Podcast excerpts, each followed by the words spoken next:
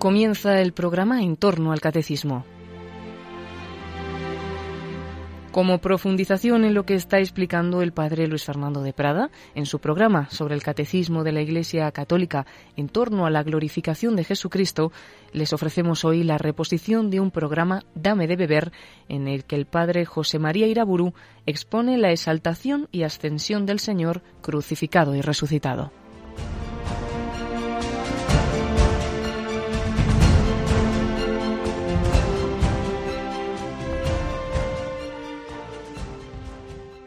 En el nombre del Padre, del Hijo y del Espíritu Santo. Seguimos contemplando a nuestro Señor Jesucristo. Y comenzamos pidiendo la ayuda de Dios. Padre Celestial, muéstranos el rostro de tu ungido. Espíritu Santo, glorifica a Cristo en nuestros corazones, haciéndonos crecer en su conocimiento y en su amor. Virgen María, muéstranos a Jesús, fruto bendito de tu vientre. Al final de la conferencia anterior contemplábamos la cruz de Jesús, su pasión salvadora. Al tercer día Cristo resucita glorioso. Cristo bendito, el que tanto sufrió para salvarnos, el que no se mantuvo igual a Dios en gloria, sino que se abatió hasta el abismo de la muerte recibió de Dios un nombre, sobre todo nombre, ante el cual toda rodilla debe doblarse, en el cielo, en la tierra, en el infierno, y toda lengua debe proclamar que Jesucristo es Señor, para gloria de Dios Padre. Filipenses 2. En la resurrección de nuestro Señor Jesucristo se cumple aquella palabra suya, el que se humilla será ensalzado Lucas 14. Es muy de notar cómo Jesucristo va anunciando los misterios que van a ir sucediendo en su vida para preparar así el ánimo de sus discípulos. Les preparó para su muerte, anunciándola con toda claridad. Anunció su resurrección al tercer día. También anuncia su ascensión a los cielos salgo del mundo y vuelvo al Padre, Juan 20, como también anuncia la comunicación pentecostal del Espíritu Santo, recibiréis el Espíritu Santo y seréis mis testigos. Hechos 1. Todos estos misterios de Cristo son igualmente gloriosos. También la muerte de cruz es gloriosa Cristo, alzado de la tierra, atrae a todos hacia sí. Juan 12.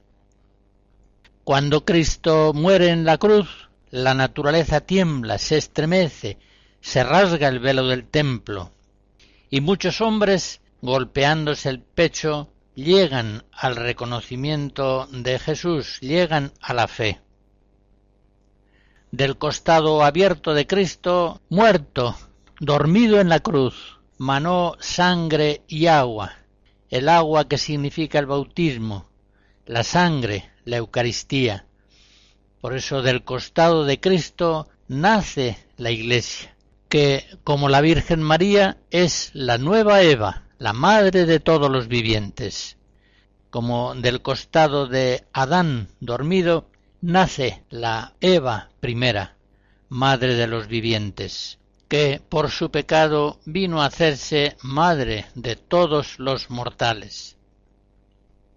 No puedo detenerme para relatar aquellas escenas preciosas en las que la resurrección de Cristo se va haciendo cada vez más patente a los apóstoles, van llegando poco a poco a la fe en esa realidad gloriosa que Jesucristo les había anunciado claramente. De todos modos, queda muy claro que no es la fe de los discípulos la que crea la resurrección de Cristo. Todo lo contrario, es la resurrección de Jesús la que crea, la que confirma la fe de los discípulos. Los evangelistas, sin avergonzarse de ellos, con toda humildad nos refieren que tras los sucesos del Calvario estaban los apóstoles, atemorizados, perplejos, y que ni siquiera dieron crédito a los primeros testimonios de la resurrección, los que recibieron de María Magdalena, de los discípulos de Maús. Incluso los evangelistas nos refieren que cuando ya el resucitado se les aparece, ellos estaban aterrados y llenos de miedo, creyendo ver un espíritu, y que fue el mismo Cristo el que les habló, se dejó ver y tocar, comió ante ellos, y de este modo vino a convencerles de la realidad de su resurrección. Lucas 24.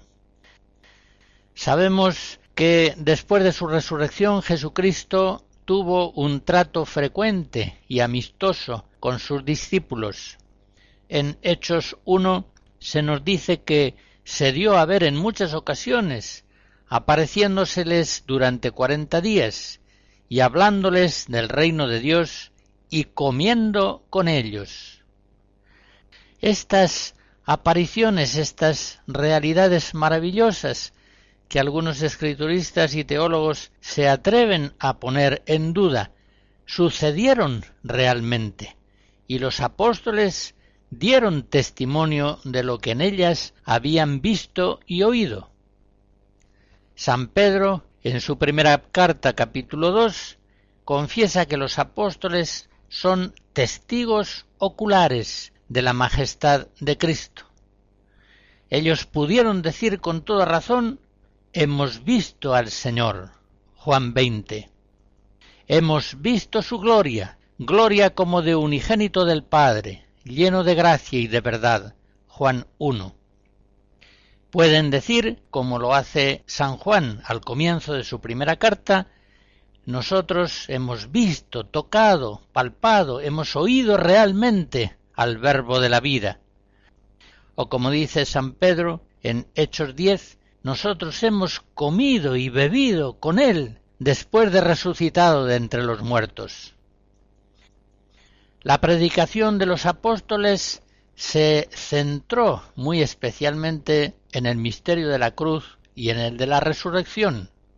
San Pablo dice en la primera Corintios 2 que él predica a Jesucristo y a Jesucristo crucificado. Y en los Hechos de los Apóstoles, en el capítulo cuarto, se dice que los apóstoles atestiguaban con gran poder la resurrección del Señor Jesús. La buena noticia fundamental de la predicación apostólica, el Evangelio primario, fue precisamente la encarnación del Verbo divino su pasión y su resurrección de entre los muertos. La idea de la resurrección era perfectamente extraña para los griegos. Más aún era algo increíble, ridículo. Así lo vemos, por ejemplo, en aquella escena de Hechos 17, en el Ágora de Atenas. Cuando San Pablo les habla de la resurrección de Cristo, ellos se echan a reír. Los atenienses y los forasteros allí domiciliados, que le escuchan, se echan a reír. Y la idea de la resurrección entre los mismos judíos era un tema discutido. Concretamente, los saduceos negaban la resurrección, en tanto que los fariseos creían en ella. Hechos 23. Por eso hemos de decir que es Cristo resucitado quien nos asegura con certeza la buena noticia definitiva. Hay otra vida. Los muertos resucitarán al final de los tiempos. La música está tomada de What the Music de Händel.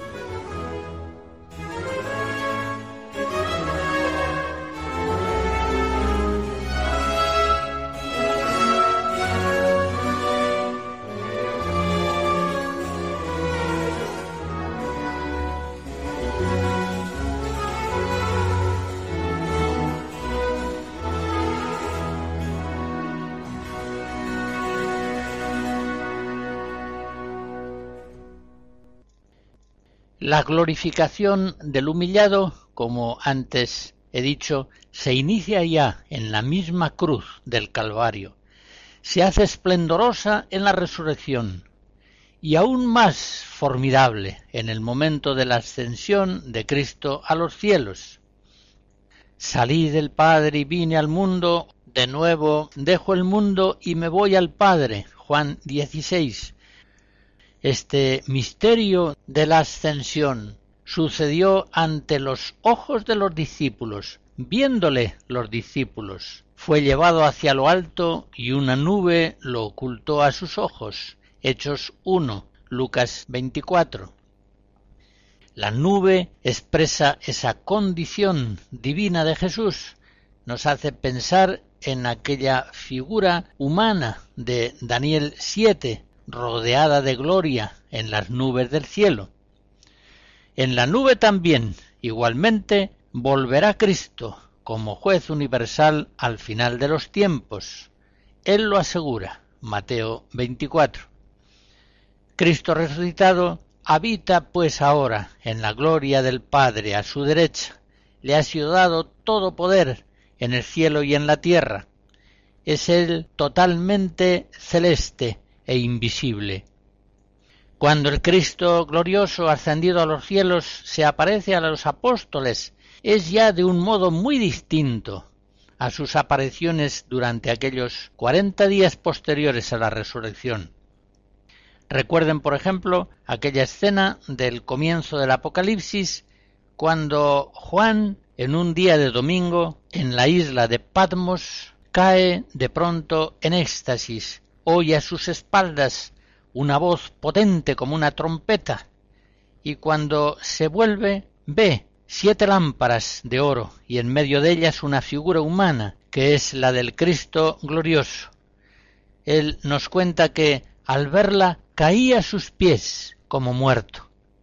Él puso la mano derecha sobre mí y dijo, No temas, yo soy el primero y el último, yo soy el que vive.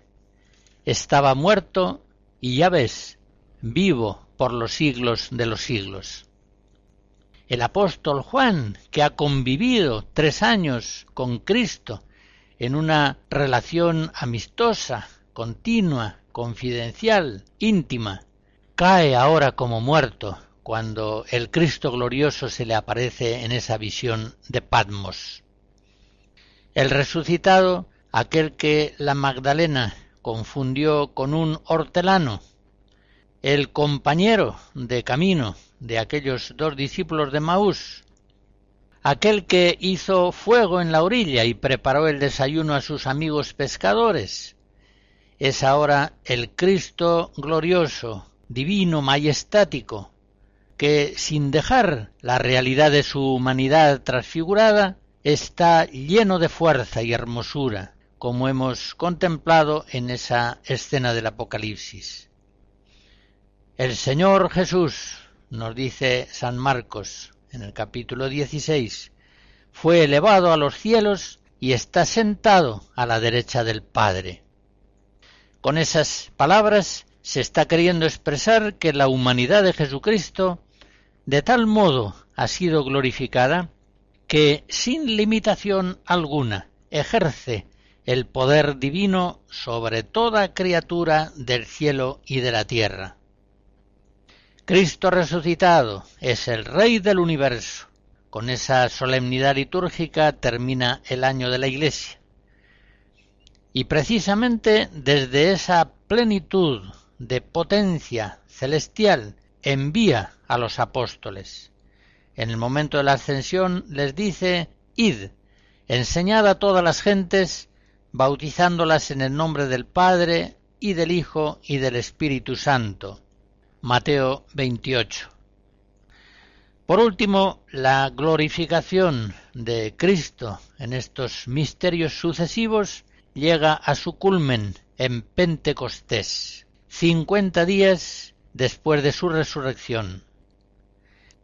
Aquí también quiero hacer notar cómo en el momento de la ascensión los apóstoles todavía son carnales. Ha sido glorificada la cabeza, pero el cuerpo místico de Jesús sigue siendo carnal, hacen preguntas los discípulos como Señor, ¿es ahora cuando vas a establecer el reino de Israel? Hechos 1. Por eso la glorificación de la cabeza llega a ser perfecta cuando todo su cuerpo místico es glorificado en Pentecostés por el don del Espíritu Santo. Ahora sí, el Cristo total, cabeza y cuerpo, es glorificado para siempre. El humillado ha sido glorificado, no sólo en sí mismo, sino también en los miembros de su cuerpo.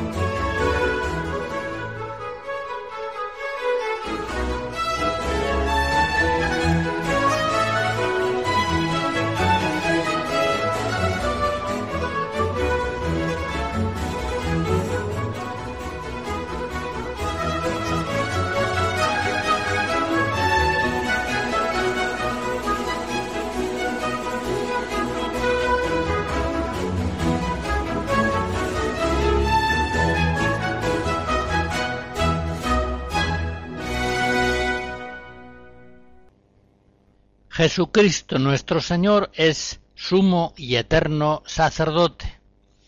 Ya en el Antiguo Testamento se inicia la esperanza de un Mesías sacerdotal.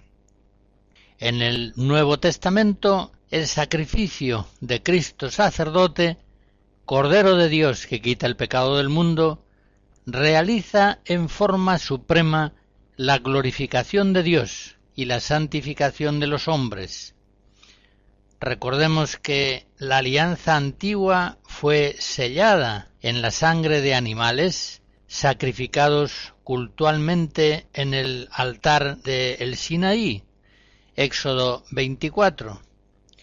Pues bien, la nueva ley vendrá garantizada, la nueva alianza, por la sangre de Jesús, el Hijo de Dios, el siervo de Yahvé. Esta es mi sangre, la sangre de la nueva alianza, que será derramada por muchos para remisión de los pecados. Mateo 26. Y así es como los apóstoles ven a Jesucristo como sacerdote eterno. San Pedro contempla en Jesús al siervo sufriente que muere por los pecadores. 1 Pedro 2. San Pablo ve en clave sacerdotal la obra salvadora de Cristo, que se entregó por nosotros, ofreciéndose a Dios en sacrificio de agradable perfume. Éfesos 5. Y ahora a la derecha de Dios intercede siempre por nosotros. Romanos 8. También el apóstol San Juan nos muestra a Jesucristo como el verdadero Cordero Pascual que quita el pecado del mundo. Juan 1. Él es el buen pastor que da su vida por las ovejas. Juan 10. Él es el purificador del templo antiguo. Juan 2. Por eso dice, si alguno peca, abogado tenemos ante el Padre, a Jesucristo el justo. Él es la propiciación por nuestros pecados, y no sólo por los nuestros, sino por los de todo el mundo. 1 Juan 2. Esta contemplación de Jesucristo como sumo y eterno sacerdote la encontramos muy plenamente desarrollada en la carta a los hebreos. Y tengamos en cuenta que la carta a los hebreos es el primer tratado de Cristología, y cómo precisamente en la primera cristología elaborada y a la luz del Espíritu Santo bajo su inspiración, se contempla a Jesucristo ante todo como sacerdote santo, eterno, único. Dice la carta, Él es el mediador de una alianza nueva, a fin de que por su muerte, para redención de las transgresiones cometidas bajo la primera alianza, reciban los que han sido llamados las promesas de la herencia eterna. Hebreos 9. Efectivamente, Cristo es el mediador perfecto, porque es plenamente divino. La carta a los hebreos insiste en este aspecto muchas veces, empezando por el comienzo mismo de la carta, que ve a Jesucristo como esplendor de la gloria del Padre, como aquel que sostiene todas las cosas en la existencia. Y este Cristo es mediador perfecto porque siendo plenamente divino es al mismo tiempo perfectamente humano, semejante a nosotros en todo menos en el pecado. Hebreos 2. Nuestro Señor Jesucristo, sacerdote, víctima y altar, Él es el templo verdadero, el templo celestial definitivo, construido por el mismo Dios, no por mano de hombre. Hebreos 8 y 9. Podemos, pues, dice la carta, entrar confiadamente en el templo en virtud de la sangre de Jesús por este camino nuevo y vivo, inaugurado por Él para nosotros a través del velo, es decir, de su propia carne. Hebreos 10. La carta a los Hebreos insiste en que los antiguos sacrificios, aquellos instituidos por Dios en la alianza antigua, nunca podían quitar los pecados. Hebreos 10. En cambio, nosotros ahora somos santificados en la plenitud de los tiempos, en la nueva alianza, por la grandiosa eficacia del sacerdocio de Jesucristo. El antiguo sacerdocio, por tanto, queda superado, dice la carta, a causa de su ineficacia e inutilidad. Hebreos 7. Y ahora ya todo el poder santificante está en Jesucristo, sacerdote santo, inocente, inmaculado. Ahora ya la víctima sacrificial no son animales, sino que nosotros somos santificados por la oblación del cuerpo de Jesucristo. Hebreos 10. Como dirá San Pedro, no somos redimidos con oro o plata, sino con la sangre preciosa de Cristo, Cordero sin defecto ni mancha. Primera Pedro 1.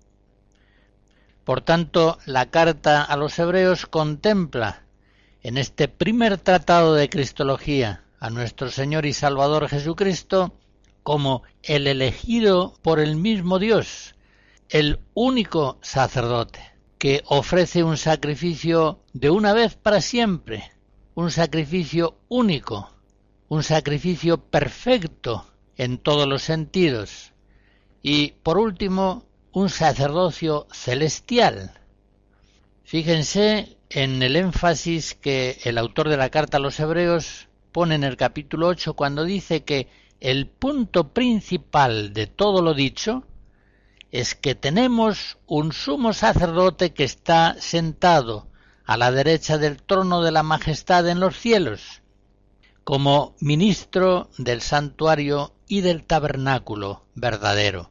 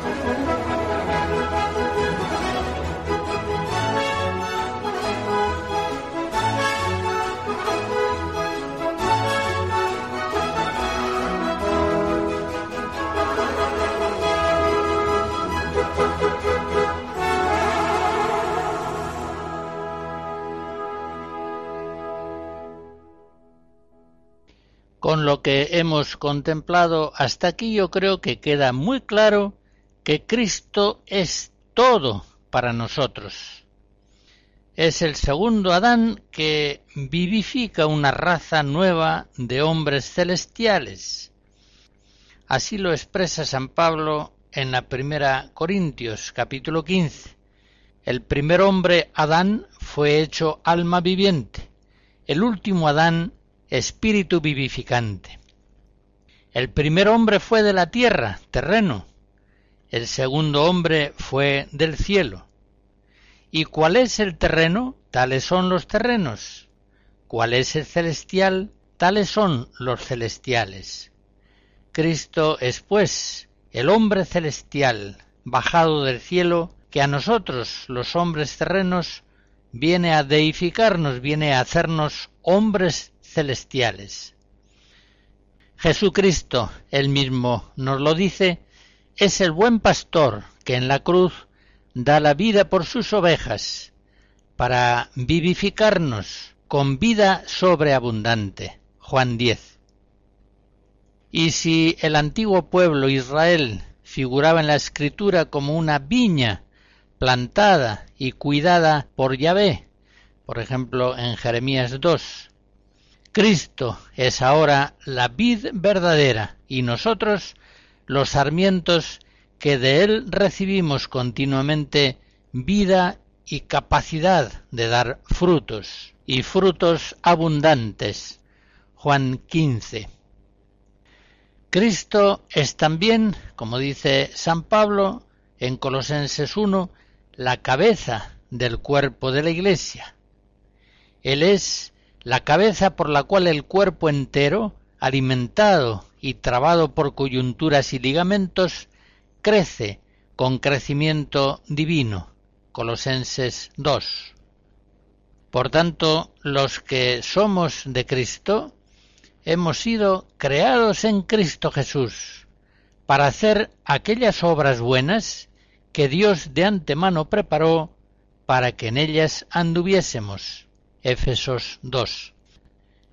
Este Cristo que para nosotros es buen pastor, santa vid, cabeza del cuerpo de la Iglesia, es también para nosotros la roca viva, la piedra fundamental, rechazada por los hombres, pero elegida y preciosa a los ojos de Dios. 1 Pedro 2.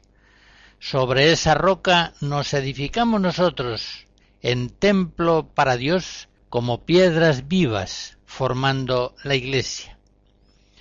Jesucristo es para nosotros, Él lo dice, el camino, la verdad, la vida. Juan 14.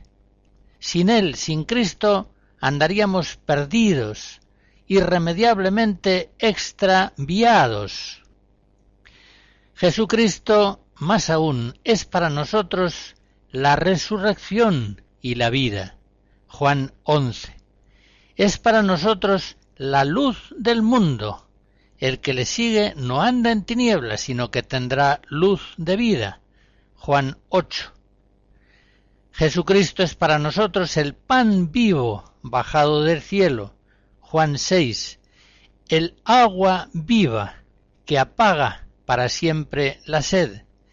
Si alguno tiene sed, venga a mí y beba. Juan 4, Juan 7. Jesucristo es para nosotros el vino que alegra el corazón. Bebed todos, que esta es mi sangre. Mateo 26. Jesucristo es el que nos libra de los harapos miserables de nuestros pecados y nos reviste de la gracia divina. Hemos de revestirnos de Cristo. Colosenses 3. Él es nuestro vestido, nuestro hábito nuevo de gracia. En fin, como ven ustedes, si Cristo es para nosotros pastor, vid, cabeza, roca, camino, verdad, vida, resurrección, luz, pan, agua, vino, vestido, el templo, la casa espiritual en la que vivimos, podemos decir con toda verdad que Cristo es todo para nosotros. Cuando en la poesía amatoria el poeta emplea frases grandilocuentes para expresar su amor hacia su amada, tú eres mi vida, tú eres la luz de mis ojos, tú eres el sentido de mi existencia, sin ti no podría vivir, tú eres el aire que respiro y que me vivifica, etc. Estas expresiones subjetivamente son verdaderas. El poeta está diciendo lo que siente, está diciendo la verdad, pero objetivamente no son verdaderas, lo cual es obvio. La amada no es la razón de existir del el poeta enamorado. No es la vida. Si ella muere, no tiene por qué morirse el poeta. Es decir, el lenguaje de la poesía amatoria tiene una veracidad subjetiva, pero no una veracidad objetiva. Sin embargo, todas esas elocuentes, grandilocuentes, desmesuradas afirmaciones de la poesía amatoria aplicadas a nuestro Señor Jesucristo, nuestro amado, son plenamente verdaderas. Él es realmente nuestra vida, nuestro principio, nuestro fin, el aire que respiramos, el pan, el vino que nos alimenta y nos da fuerza, la luz que nos saca de las tinieblas, la roca, la piedra sobre la cual se fundamenta nuestra vida, Él es todo para nosotros. Por eso los apóstoles, concretamente San Pablo, insisten una y otra vez en que los cristianos vivimos en Cristo, vivimos con Cristo, vivimos para Cristo, revestidos de Cristo, imitándole siempre, pero en una imitación que no trata de imitar un modelo exterior a nosotros, sino que se trata de una imitación hecha de docilidad continua, a la íntima acción de la gracia de Cristo sobre nosotros. Es la imitación que los miembros del cuerpo místico deben a su santa cabeza, dejándose en todo momento influir, mover por ella. Cristo vive en nosotros, está en nosotros por la fe, por el amor, por la gracia. Romanos 8, Éfesos 3. Cristo se va formando día a día en nosotros. Gálatas 4. El Padre lo ha enviado para que nosotros vivamos por él. 1 Juan 4. Por tanto, el ideal de la vida cristiana hacia el cual todos los cristianos debemos tender es aquello que San Pablo expresa en Gálatas 2 cuando dice, ya no vivo yo, es Cristo quien vive en mí.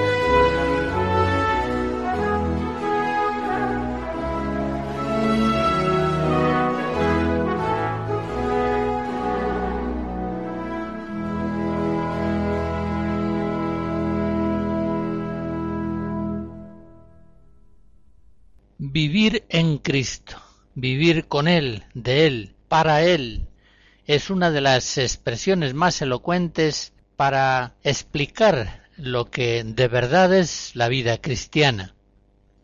En Juan 6:56 nos dice Jesucristo que así como Él vive por el Padre, nosotros debemos vivir de Él.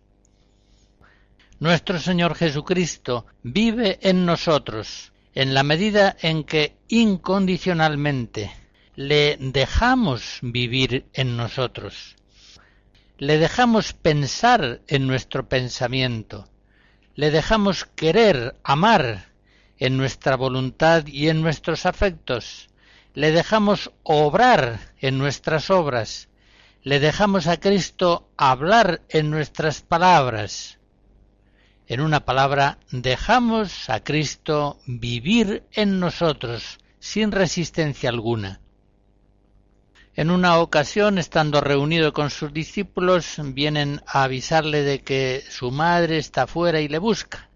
Y él dice en una frase realmente conmovedora, Quien hiciere la voluntad de mi Padre, que está en los cielos, ese es mi hermano y mi hermana y mi madre.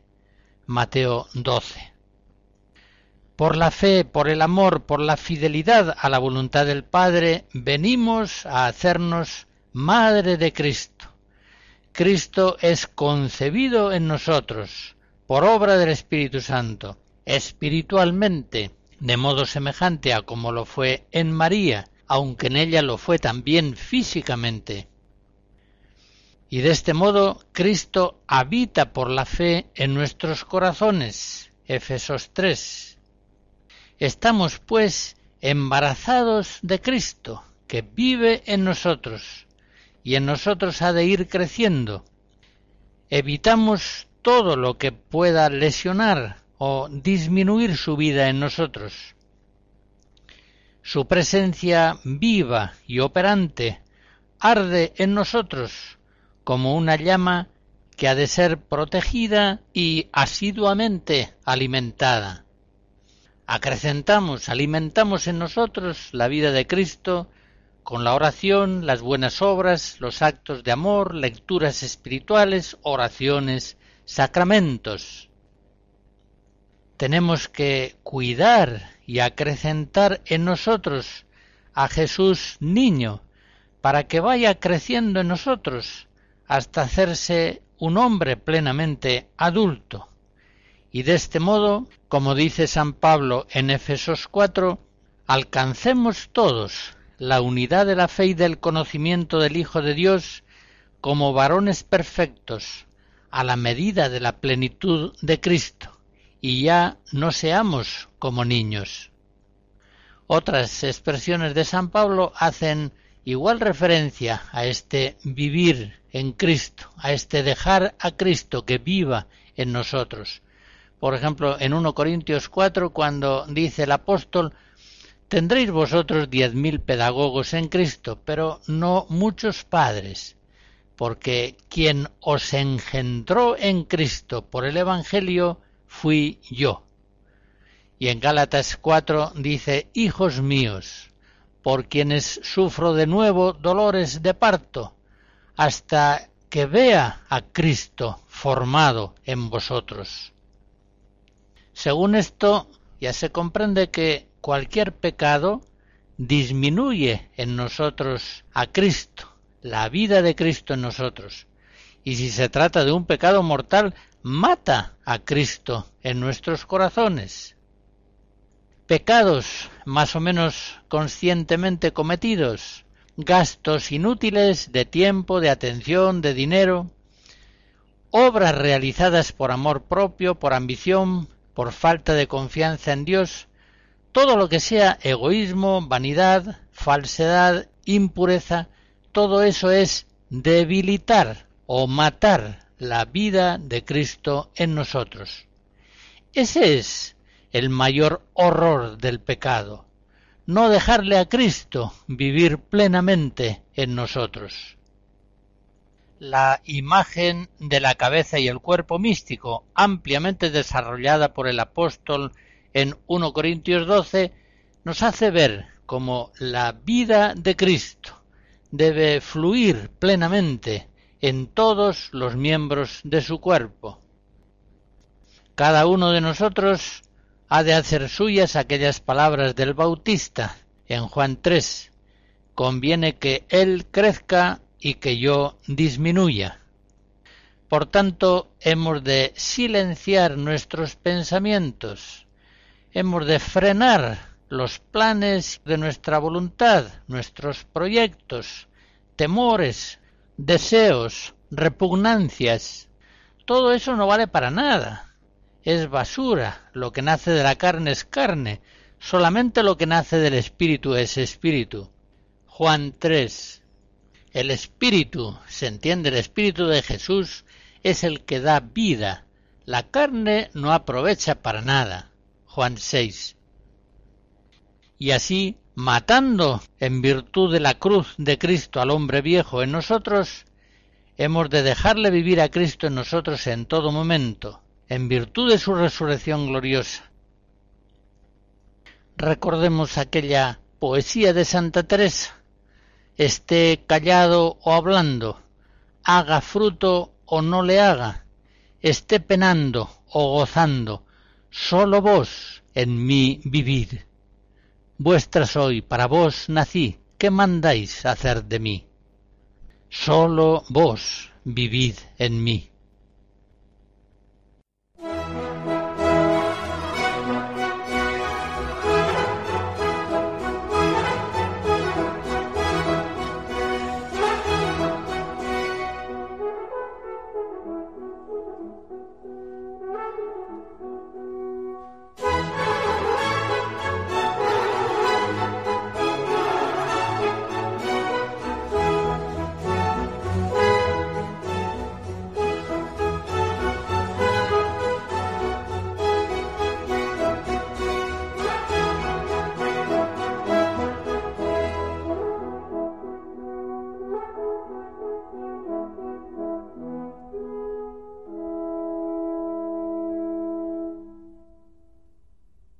Toda la vida cristiana ha de entenderse como una amistad con Jesucristo. Ya no os digo siervos, os digo amigos. Juan 15. Sabemos cómo la amistad implica conocimiento personal, amor mutuo. Si amamos a una persona pero no somos amados por ella, no puede decirse que haya amistad entre los dos implica también una relación íntima y asidua. Si no tenemos trato con una persona, no nos atrevemos a decir que somos sus amigos. Implica colaboración, unión inseparable, voluntad de agradarse mutuamente, así como de no ofenderse. Pues bien, así es como el cristiano es amigo de Jesucristo.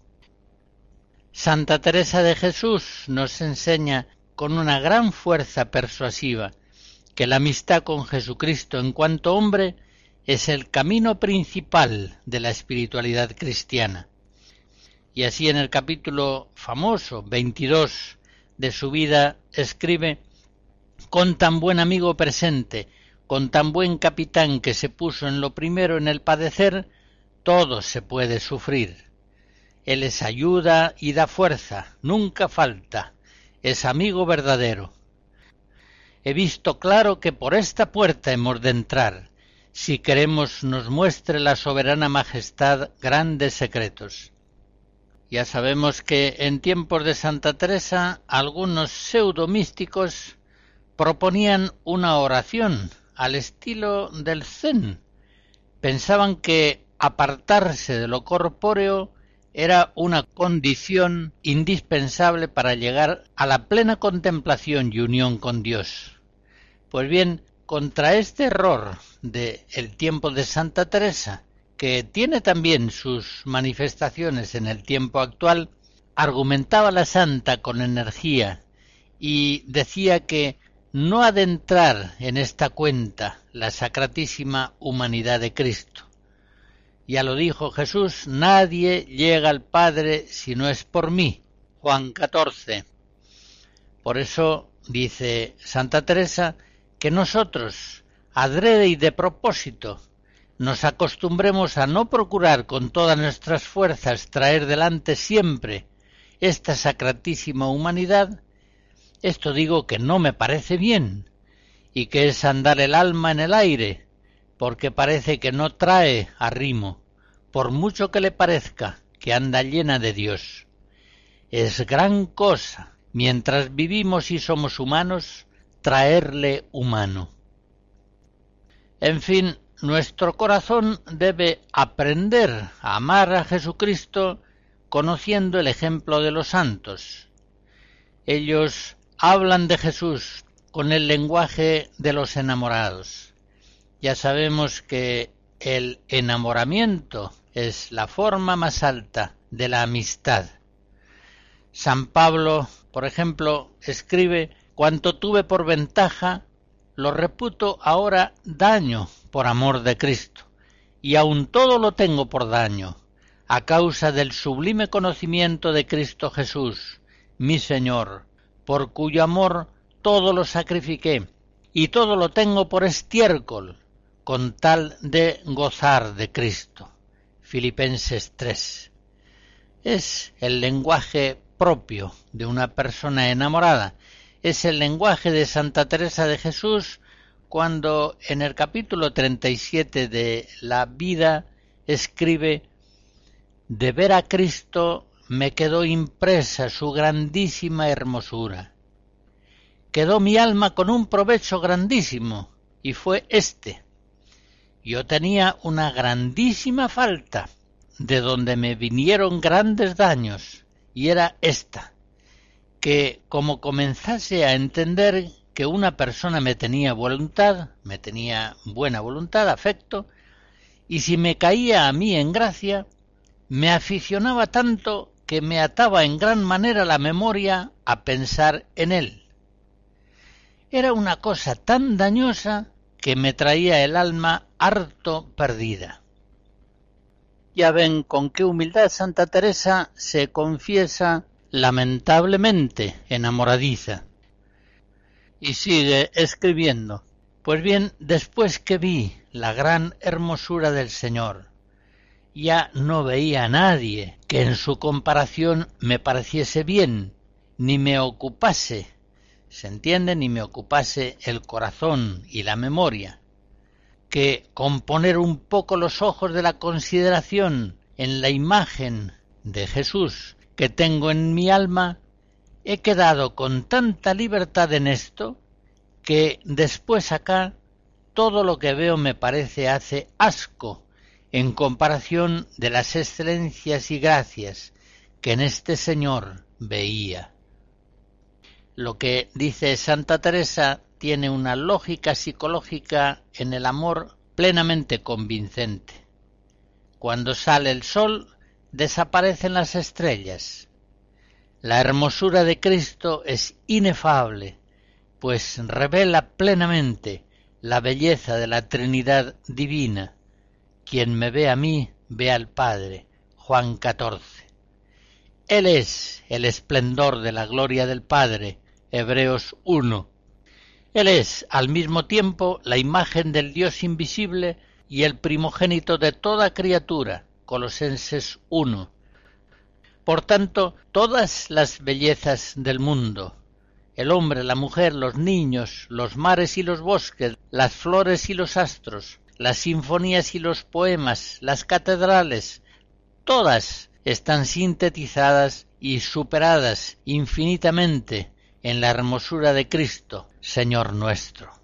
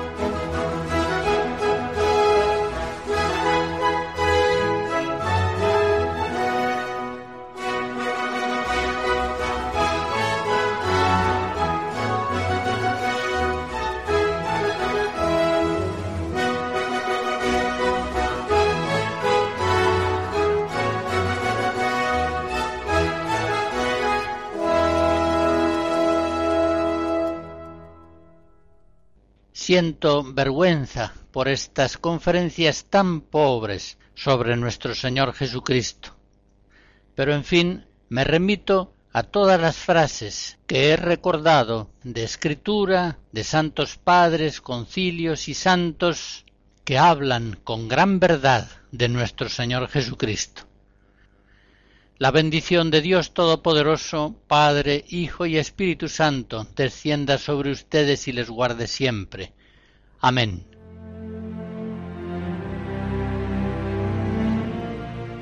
Finaliza en Radio María el programa En torno al Catecismo. Hoy, para profundizar en lo que está explicando el padre Luis Fernando de Prada en su programa sobre el Catecismo de la Iglesia Católica acerca de la glorificación de Jesucristo, les hemos ofrecido la reposición de un programa Dame de Beber en el que el padre José María Iraburu exponía la exaltación y ascensión del Señor crucificado y resucitado. Pueden pedir este programa en el 902 500 518 o en nuestra página web www.radiomaria.es.